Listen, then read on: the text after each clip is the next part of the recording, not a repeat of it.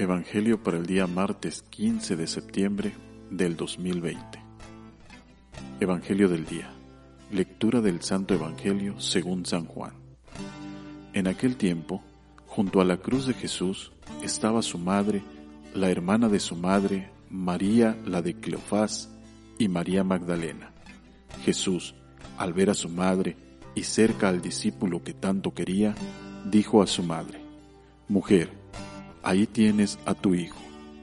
Luego dijo al discípulo, ahí tienes a tu madre. Y desde aquella hora el discípulo la recibió en su casa. Palabra del Señor. Gloria a ti, Señor Jesús.